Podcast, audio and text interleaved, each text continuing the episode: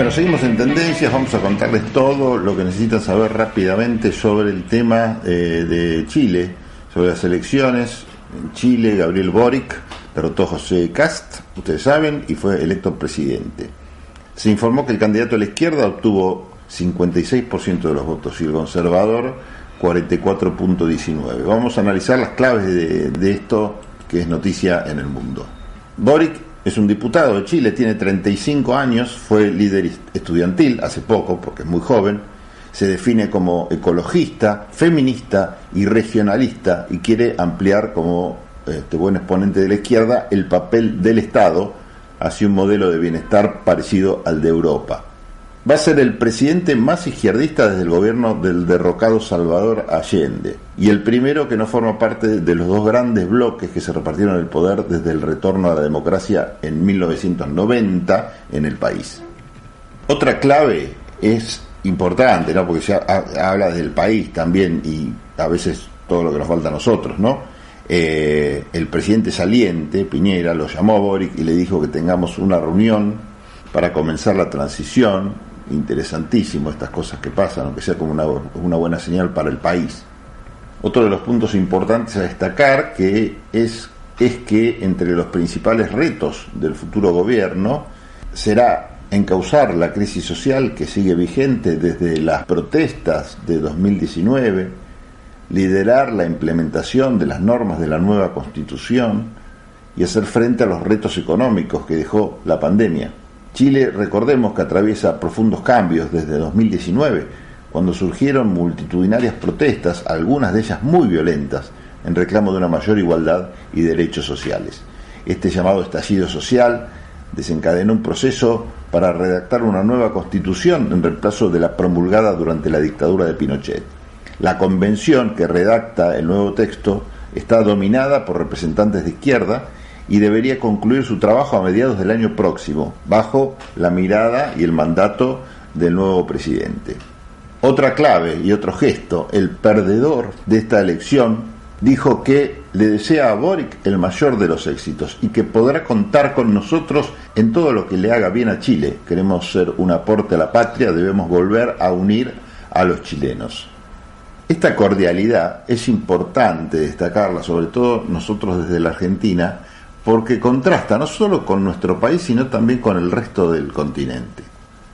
Una de las claves para entender el triunfo de Boric es ver la campaña electoral. Hizo una excelente campaña de segunda vuelta. Boric entendió y cambió su estrategia para capturar el voto moderado, el voto que no lo acompañaba, y así logró sintonizar con expectativas de la ciudadanía, si bien este viraje molestó un poquito a los sectores más extremos del Partido Comunista, la verdad es que ese cambio logró que este país, que sigue siendo un país de centro, con posturas más bien moderadas, entendiera o fuera conquistado por este candidato del Partido Comunista.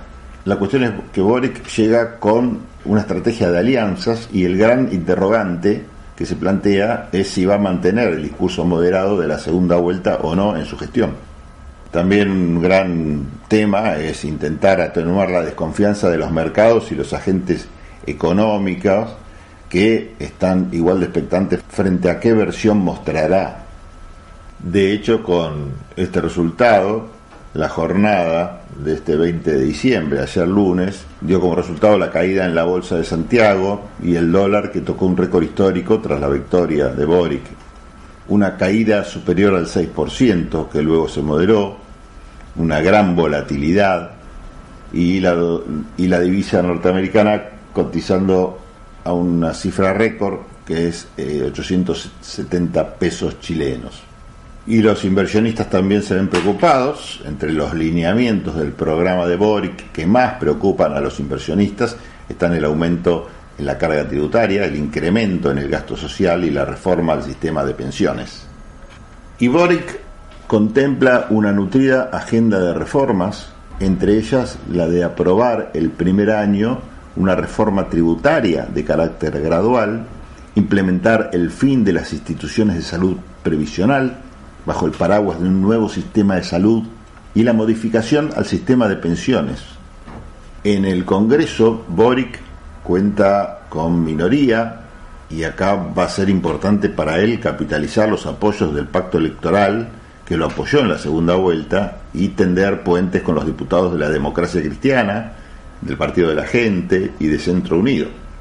Y no es un tema menor, y lo hemos mencionado recién, el tema de la convención constituyente. Parte del debate va a estar destinado a la posibilidad de aumento en el plazo de redacción de esta constitución para realizar plebiscitos participativos. Eso requiere que el presidente envíe un proyecto de ley al Congreso, por lo que también es un escenario incierto lo que va a pasar con la convención constituyente. Precisamente la creación de una nueva Carta Magna y la validación como órgano de la Convención Constitucional quedan en muy buen pie para avanzar con los esfuerzos transformadores y demandas sociales que una mayoría del país viene exigiendo a partir del estallido popular, pero que al mismo tiempo generan dudas por la forma en que serían canalizadas. El país que desniveló la balanza a favor de Boric no quiere transformaciones tan radicales. ¿Cómo va a lidiar entonces el nuevo presidente con esta situación? Es todavía un interrogante.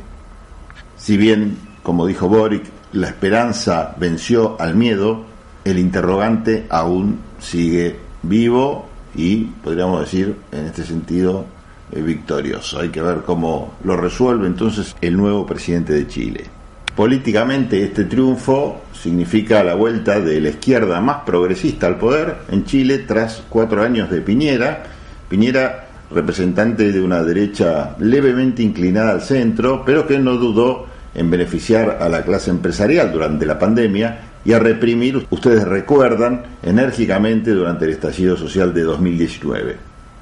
El programa de Boric aboga por un nuevo modelo de desarrollo centrado en las energías renovables, los impuestos a las grandes fortunas y el fomento a la ciencia y la tecnología, además de fortalecer los derechos de la mujer y las minorías sexuales, la salud, incluyendo la mental, el medio ambiente y la cultura. Estas han sido las propuestas, propuestas que, recordemos, ya lo hemos hablado acá, eran totalmente opuestas a las de Cast, un nostálgico de la dictadura y fanático del neoliberalismo, quien proponía achicar al Estado, beneficiar a los grandes empresarios, cerrar el Ministerio de la Mujer, medida de la que luego se arrepintió, establecer zanjas para impedir la migración y dejar en libertad a los militares condenados por violaciones a los derechos humanos durante la dictadura. Para cerrar con este panorama, quiero referirme a unas palabras que dijo Boric que pintan un poco cuál es la clave de todo esto. Dijo que los tiempos que vienen no serán fáciles y que deberá hacerle frente a las consecuencias de la peor pandemia del último siglo, pero también del estallido social. Con respecto a esto último, dijo que nunca, por ningún motivo, debemos tener un presidente que le declare la guerra a su propio pueblo.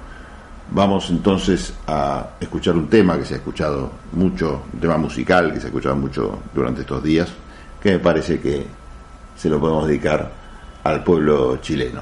Sé que a algunos chilenos les va a molestar, por supuesto, hay una grieta importante en este país, así que va para los que no le molesta.